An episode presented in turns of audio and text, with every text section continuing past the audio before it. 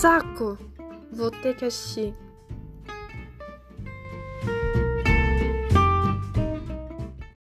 Oi, gente, como vai?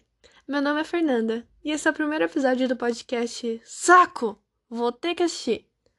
Esse episódio é inteiramente dedicado ao meu queridíssimo professor de língua portuguesa e literatura, João, não sei seu sobrenome, mas tu sabe que é você, né?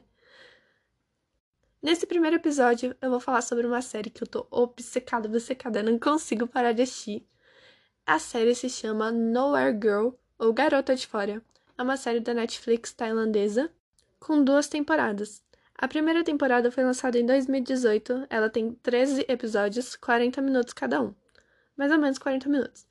A segunda temporada foi lançada esse ano mesmo, em 2021, em abril. Tem 8 episódios com mais ou menos 40 minutos também.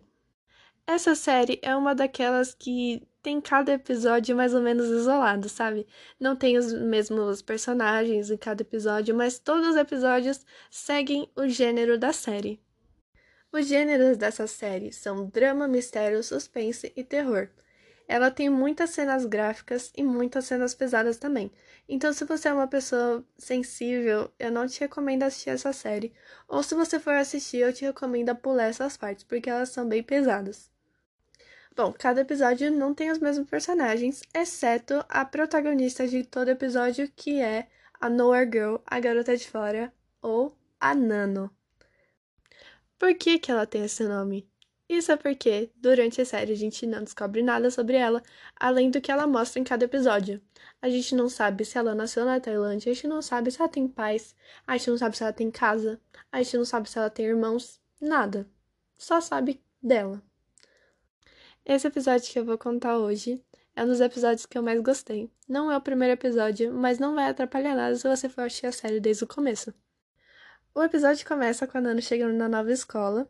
A coordenadora tá mostrando para ela como que é, né, o prédio, e elas estão no corredor onde tem várias salas de atividades extracurriculares, de costura, fotografia, pintura.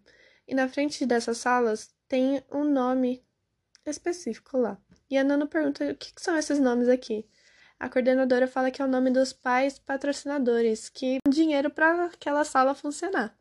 E a Nano fala, pergunta para ela se ela desse dinheiro para ela, ela poderia ter uma sala. A coordenadora fala que sim. Ela vai lá, dá um monte de dinheiro e abre uma empresa dentro da escola. A empresa chamava Nano. A gente não sabe até o momento sobre o que é essa empresa. Então corta para uma sala de aula qualquer. Entra um menino e vai para o seu só panelinha de amigos. Nessa hora eu vou ter que dar um nome para cada pessoa desse grupo, senão vai ficar bem confusa a história. Então, vai ser o Mandraca, a Patricinha, o Cabelinho, a Gravatinha e o Riquinho. Os principais dessa história são o Mandraca, o Riquinho e a Nano. Então, esse Riquinho chega por último nessa sala de aula com duas sacolas cheias de presente assim e dá para os amigos dele. Os amigos dele falam: "Ah, nossa, você é tão rico, não sei o quê". Detalhe, todas as pessoas desse grupo de amigos são muito ricos. Os pais são muito ricos, logo eles são ricos também, né? Deitar, não sei o que. Daí o riquinho fala: Ah, eu trouxe o presente aqui da minha viagem. Daí o mandraca fala: Nossa, é uma pena mesmo que a gente não pode se ver na viagem é, dele fala assim para os amigos dele: ele não pode me ver em nenhum momento, ele estava muito ocupado se divertindo. Era um país exterior que eles tinham viajado, no mesmo, na mesma semana. E ele, o riquinho fala assim: ah, é que tava fazendo as coisas com meu pai, não deu. Daí tá bom. Depois ele senta, se acalma, fica lá conversando. Chega a Nano. E ela olha para eles e já vai lá sentar junto com eles. Eles viram mais ou menos amigos.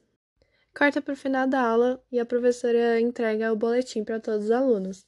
O Mandraka tirou uma nota muito ruim. Ele começou a reclamar que ele não ia ganhar a moto de luxo que o pai dele ia dar para ele se ele tirasse uma nota boa.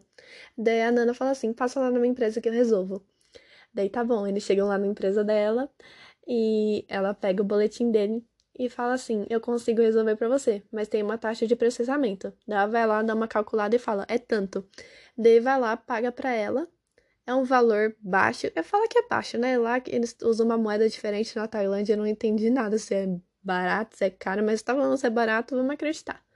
Daí tá bom, ele vai lá e paga, ela consegue fazer um boletim impecável com a nota máxima. E foi assim que a empresa da Nano espalhou para o colégio inteiro. No outro dia aparece o Mandraka lá com a moto dele, a moto lá de luxo, e todo mundo fica, não é mesmo que ela consegue fazer? Tudo. Porque assim, ela falou que na empresa dela ela conseguia fazer tudo que você quisesse, tudo. Daí mostra assim as pessoas indo lá querendo as coisas, tipo, ah, a minha namorada me traiu com carinha. Daí ela foi, a Nana foi lá, contratou uns caras pra dar um cacete no carinha. Que, trai, que a, a menina traiu ele.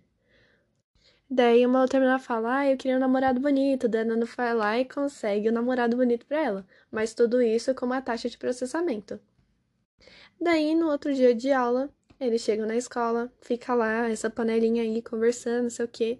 E a menina, a Patricinha, vai lá e fala assim: Nano, hoje depois da aula eu vou ter que passar lá na sua empresa, porque eu quero que você faça um comunicado da escola para eu poder ficar a noite fora num dia aí da semana. Daí todo mundo fala, ah, eu também quero, não aguento mais ficar em casa, não sei o quê. Daí eles falam assim, ah, vamos, vamos fazer uma viagem. Daí esse riquinho fala, ah, já tô cansado de ir pro exterior. Daí eles falam, ah, não sei o quê. Então vamos aqui, aqui na Tailândia mesmo. Daí eles assim, ah, a gente já foi em todo lugar da Tailândia.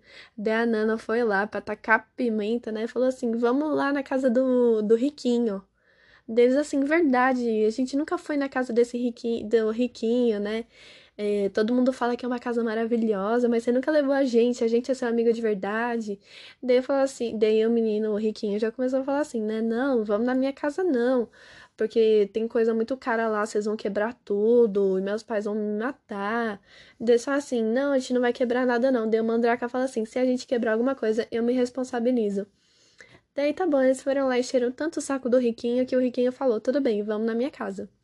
Daí tá bom, a Nano foi lá e fez um fez um comunicado da escola para todo mundo de uma viagem que ia durar uns três dias.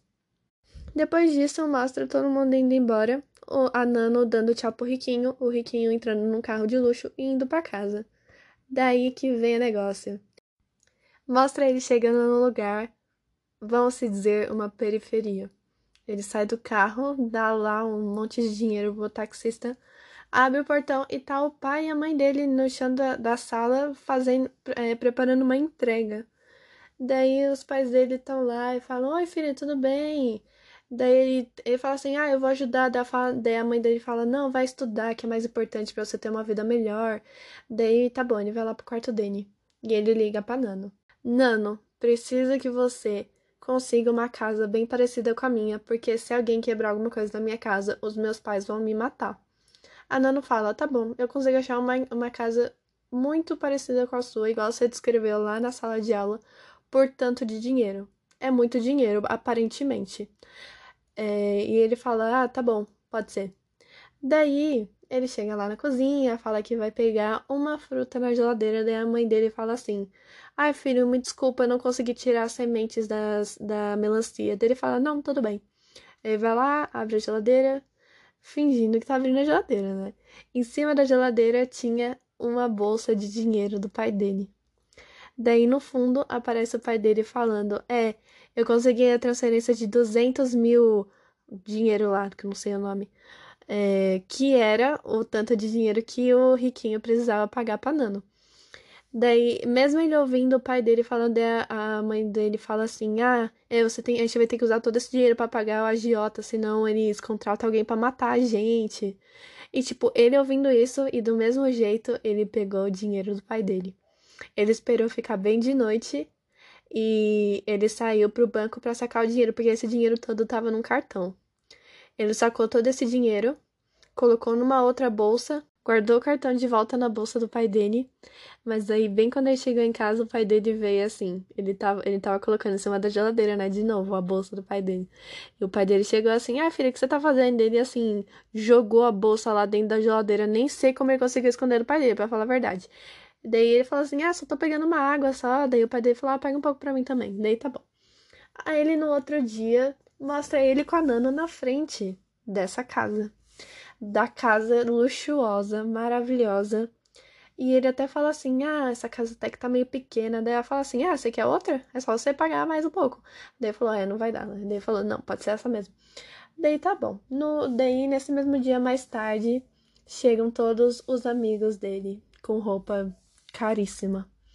Eles chegam lá e bem na sala de entrada tinha assim um café da tarde. Daí eles falam, nossa, tem até um café da tarde, nossa, que especial, não sei o quê. Daí eles falam assim, ah, bem que você podia pegar um, uma bebida pra, pra gente, né, riquinho? Daí vai lá, tá bom, eu vou lá pegar. Daí a Nana fala assim, não, por que você tá indo pegar? Você pode chamar seus empregados. Tinha um sininho em cima, assim, na mesa de centro da, dessa sala. Ele foi lá e toca o sino. Chega os empregados. Vocês não vão acreditar. Os empregados são o pai e a mãe do riquinho. E aqui que eu paro, gente. Aqui que eu paro. Vocês gostaram? Pois é, depois disso ainda tem muita coisa para acontecer.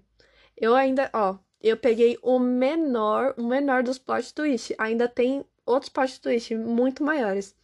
Então, por favor, vão lá assistir que vocês não vão estar tá perdendo nada. Então, a gente também deve adicionar que essa série não é só uma série fictícia é, cada episódio é, critica um dos comportamentos ou ambições humanas.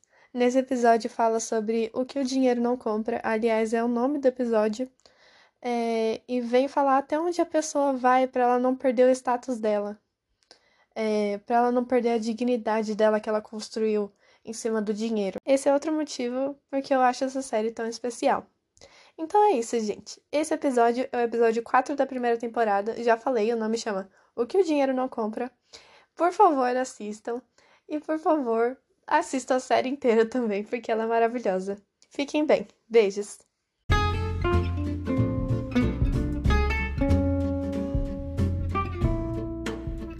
Saco! Vou ter que assistir.